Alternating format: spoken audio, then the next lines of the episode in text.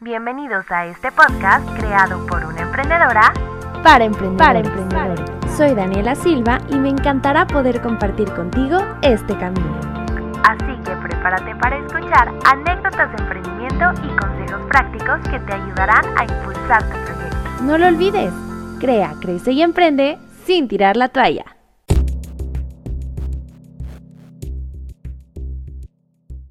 Llegó el episodio número 10 y lo vamos a aprovechar con nuestra sección Aprende y Emprende, platicando sobre cómo debes crear contenido y qué herramientas puedes utilizar. Entonces, primero lo primero, ¿qué necesitas para crear tu contenido?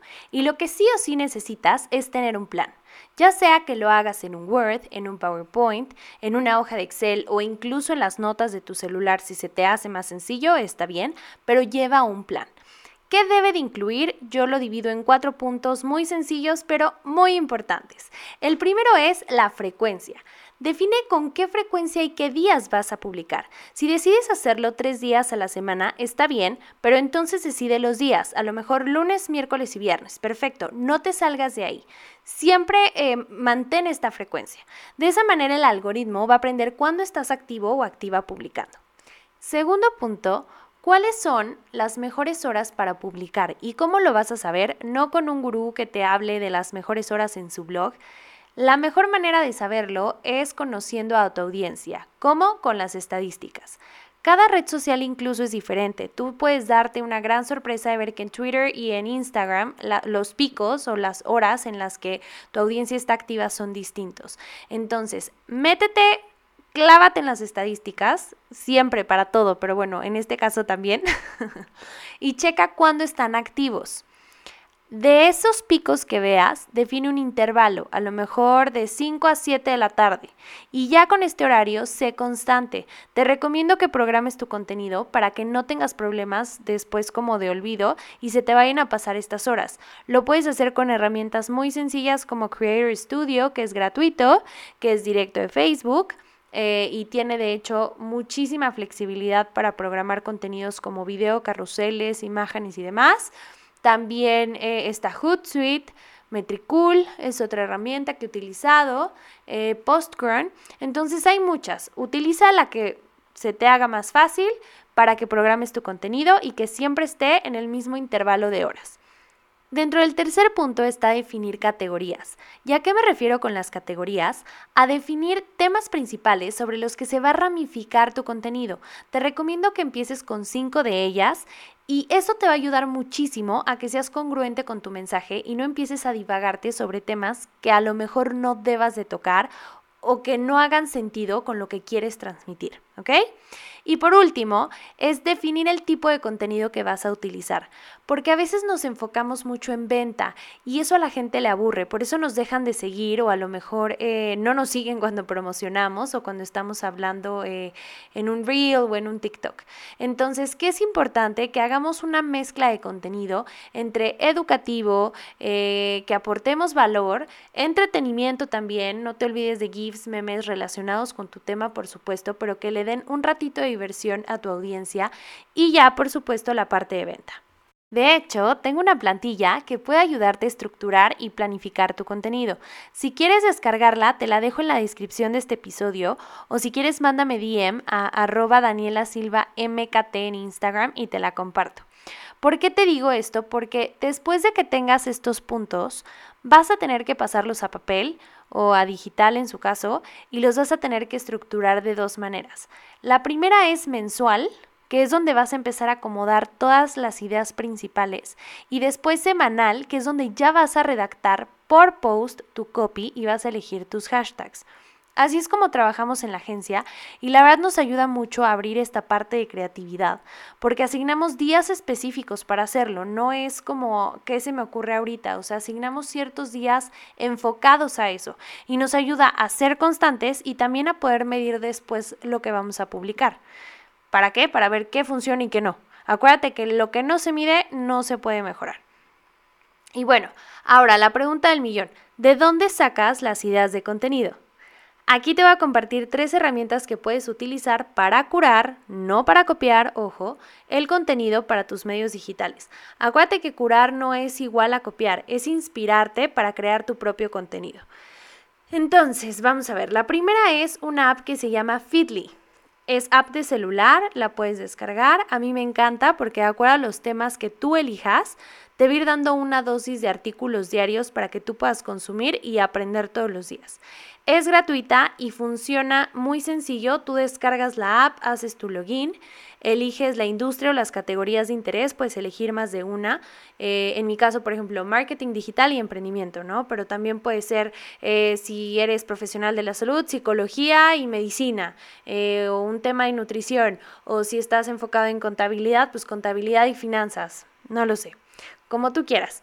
Pero bueno, con base en tu elección, te va a arrojar recomendaciones de páginas que están dentro de esa categoría de páginas de blogs para que tú puedas decidir cuál quieres seguir. Entonces tú eliges las que quieres y cuando terminas ya cada día te va a enviar una mezcla de a lo mejor como 10 artículos me parece que vas a poder utilizar para inspirarte en la creación de tu contenido. ¿Ok? Me encanta Feedly, de verdad te la recomiendo.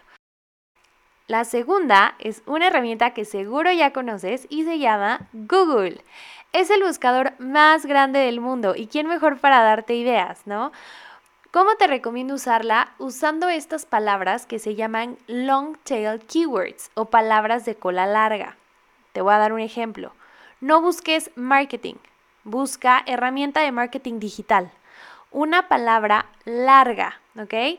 ¿Por qué? Porque así va a estar mucho más segmentado. Si tú pones marketing, te van a aparecer mil cosas que ni siquiera van a hacer sentido. Entonces, define específicamente qué es lo que quieres buscar y de ahí te van a salir opciones para inspirarte. Y además, puedes hacer dos cosas que te van a ayudar a darte más ideas todavía. La primera es que bajes hasta abajo, hasta abajo, hasta abajo, hasta abajo del buscador y vas a encontrar una parte que dice búsquedas relacionadas. Ahí de acuerdo a tu búsqueda te va a dar nuevas ideas de a lo mejor lo que ya tenías pensado y vas a poder abrir un poquito más tu panorama. Y la otra es irte a imágenes y buscar infografías relacionadas con lo que estás buscando, porque también las infografías son un buen método de contenido y ahí puedes inspirarte muchísimo. Y bueno, por último, la tercera herramienta que te recomiendo es Answer the Public, que es un sitio web que tiene versión gratuita. Eh, creo que son tres búsquedas, me parece, al día. Y a través de una palabra clave, también una long tail keyword, te da opciones de temas según lo que las personas están buscando en Google.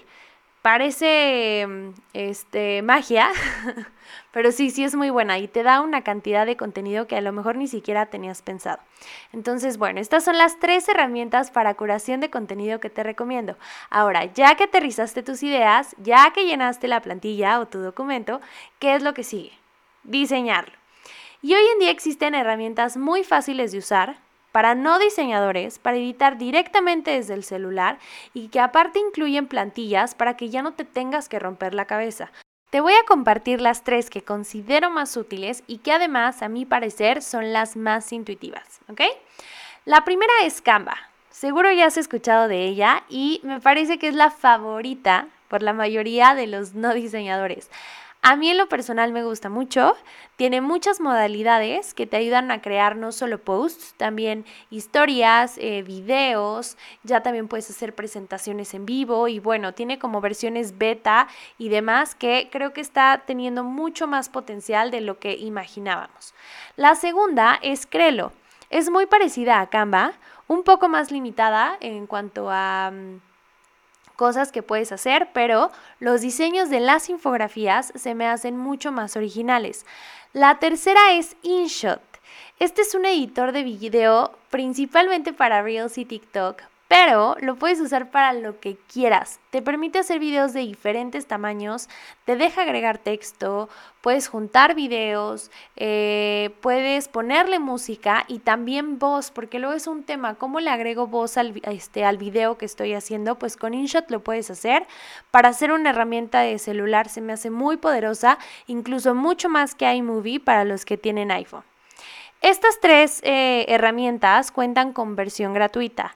La cuarta, que es InStories, que me gusta también muchísimo. Tiene plantillas que, que le dan un toque especial a las historias y, o a los videos verticales, porque también puedes hacer videos ahí. La única desventaja es que justo es de paga, aunque realmente no me parece caro. Y bueno, ya ves cómo no es necesario ser un gran diseñador para llevar tú mismo o tú misma tu contenido. Lo que necesitas es constancia, frecuencia y sobre todo muchísimo tiempo, porque esto es un trabajo que sí requiere de mucho tiempo y dedicación. Ahora, si no lo tienes, no dudes en buscar un experto. Un experto va a poder ayudarte a aterrizar tus ideas, a hacer un buen contenido y ayudarte a vender. Te deseo mucho éxito y nos escuchamos pronto. Esta sesión llegó a su fin. Ahora es momento de crear e impulsar tus proyectos. No olvides suscribirte para aprender algo nuevo sobre marketing y emprendimiento cada episodio.